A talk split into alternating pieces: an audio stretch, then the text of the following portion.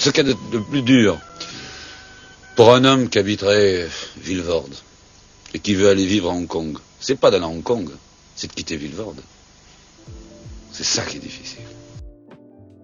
Bienvenue dans Mobility Talk, le podcast qui met en avant la mobilité en tout genre, d'Erasmus au woofing, en passant par les séjours et stages de quelques semaines.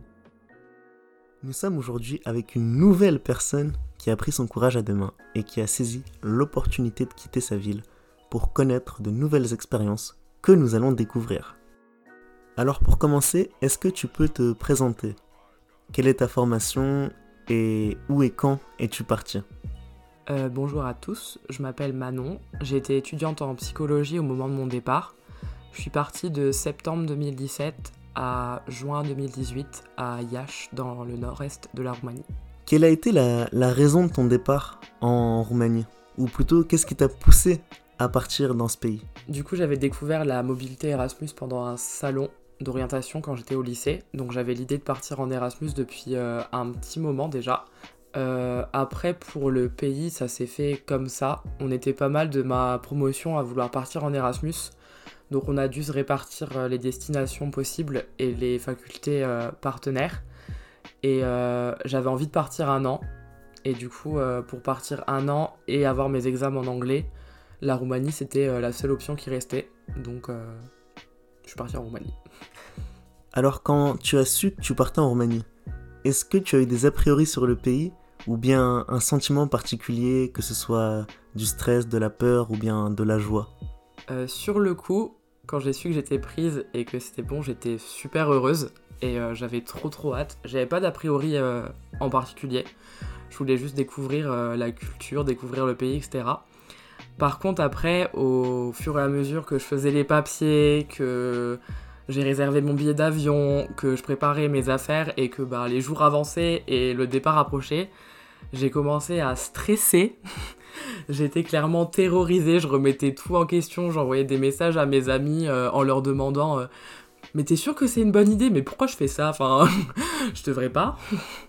Pour les gens qui nous écoutent, est-ce que tu pourrais nous dire comment t'as as réussi à vaincre cette peur? Alors, j'ai utilisé, on va dire, trois méthodes. Euh, la première, c'est que j'ai lu pas mal de témoignages d'autres étudiants qui étaient partis en Erasmus, pas forcément en, Roumanie, mais en Erasmus en général pour me rassurer sur le fait que ça s'était toujours euh, très bien passé. Euh, ensuite, euh, je me suis dit que tout était réservé, tous les papiers étaient faits et que c'est quelque chose que je voulais depuis des années, donc ça serait dommage de passer à côté de l'opportunité. Et enfin, je suis pas partie seule, je suis partie avec une autre fille de ma promotion, donc je me suis dit que je serais pas seule et qu'on serait deux à l'arrivée. Et lorsque tu arrives en Roumanie, qu'est-ce qui a été le plus compliqué? Du coup, à la sortie de l'aéroport, euh, on a pris un taxi pour euh, nous amener jusqu'à la résidence où on avait euh, des chambres de réservées. Et donc on arrive dans le taxi et là, le chauffeur de taxi ne parlait pas un mot d'anglais. Il parlait que roumain. Évidemment, on ne parlait pas du tout roumain.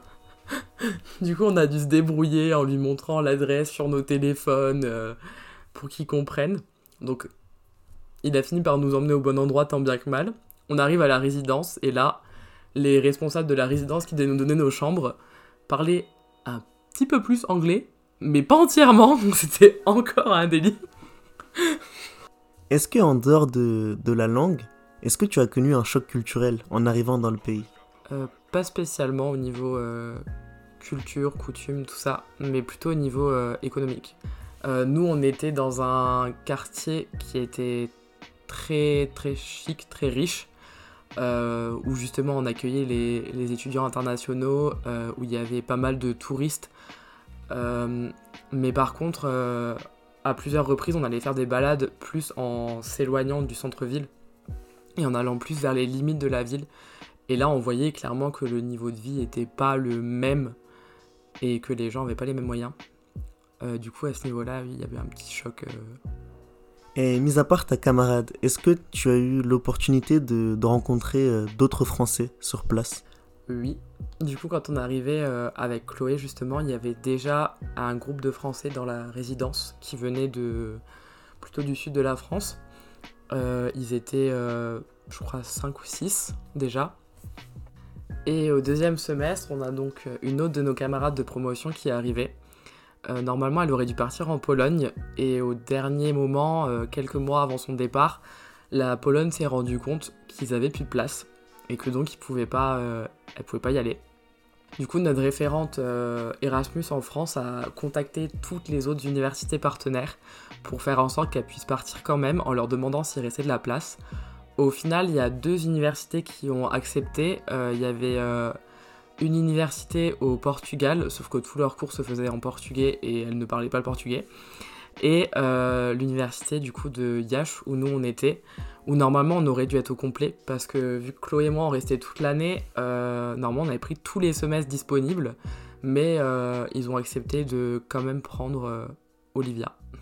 On l'embrasse si elle nous écoute. Mais maintenant on va revenir un peu sur ton échange et sur toi. Comment tu l'as vécu cet échange? Du coup, très bien. Après les angoisses du début, euh, au final, je me suis vite adapté euh, à la vie en Roumanie. Et euh, j'ai adoré. J'avais clairement pas envie de repartir. J'imagine que si tu n'avais plus envie de repartir, c'est que cet échange t'a beaucoup apporté. Donc concrètement, qu'est-ce qu'il t'a apporté sur le, le plan personnel et professionnel? Alors au niveau professionnel, je dirais surtout la maîtrise de l'anglais. je le parlais déjà avant de partir, mais le fait d'être euh, plongé dans un environnement où, je, passais mes examens en anglais, où euh, les cours que j'avais étaient en anglais, et où même euh, j'avais une bande d'amis d'un peu toute l'Europe, donc forcément on se parlait anglais entre nous H24, donc forcément ça s'est beaucoup amélioré. Et sur un plan plus personnel, je dirais déjà de la confiance en moi, parce que bah, le fait de réussir à se débrouiller seul dans un pays étranger, euh, très loin de ses proches, euh, ça amène ça. Euh, envie de découvrir aussi d'autres d'autres endroits, encore plus, après. Et bah, une bande d'amis avec qui je suis toujours en contact trois ans après. Mis à part cet échange, est-ce que tu es quelqu'un qui a beaucoup voyagé? Et qu'est-ce qui te plaît dans les voyages? Beaucoup, je sais pas, ça dépend ce qu'on peut appeler beaucoup. j'ai voyagé en Angleterre, pour un voyage scolaire. En Californie aussi pour un voyage scolaire. Donc euh, pour les deux, j'étais en famille d'accueil. Euh, et à part ça, j'ai fait la Corse et euh, j'ai fait un road trip en rentrant d'Erasmus du coup, où j'ai fait Budapest, Cracovie, Berlin, la Suède, le Danemark et Amsterdam. ce qui me plaît du coup dans les voyages, je dirais déjà découvrir découvrir des nouveaux endroits, découvrir des nouvelles cultures aussi.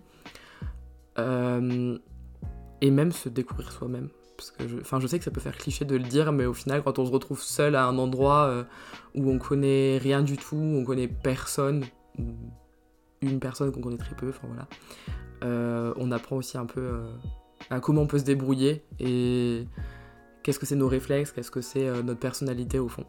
Alors justement, c'est ma dernière question qu'est-ce que tu conseillerais à une personne qui aurait envie de, de découvrir ou de se découvrir aussi et qui aurait envie de partir dans un autre pays en mobilité?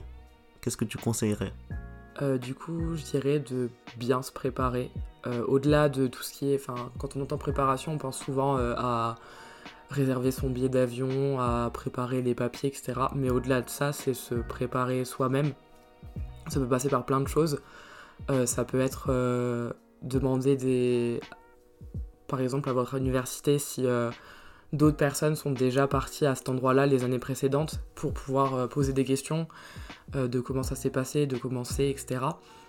ça peut être tout simplement utiliser Google Maps ou Wikipédia ou peu importe pour voir un peu comment est la ville où vous allez vous rendre si vous la connaissez vraiment pas du tout.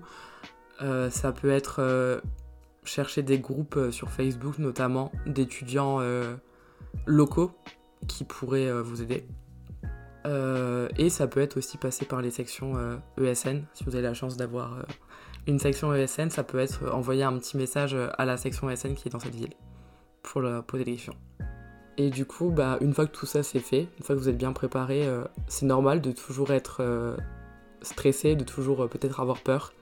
Mais au final, le plus important, euh, ça reste de se lancer.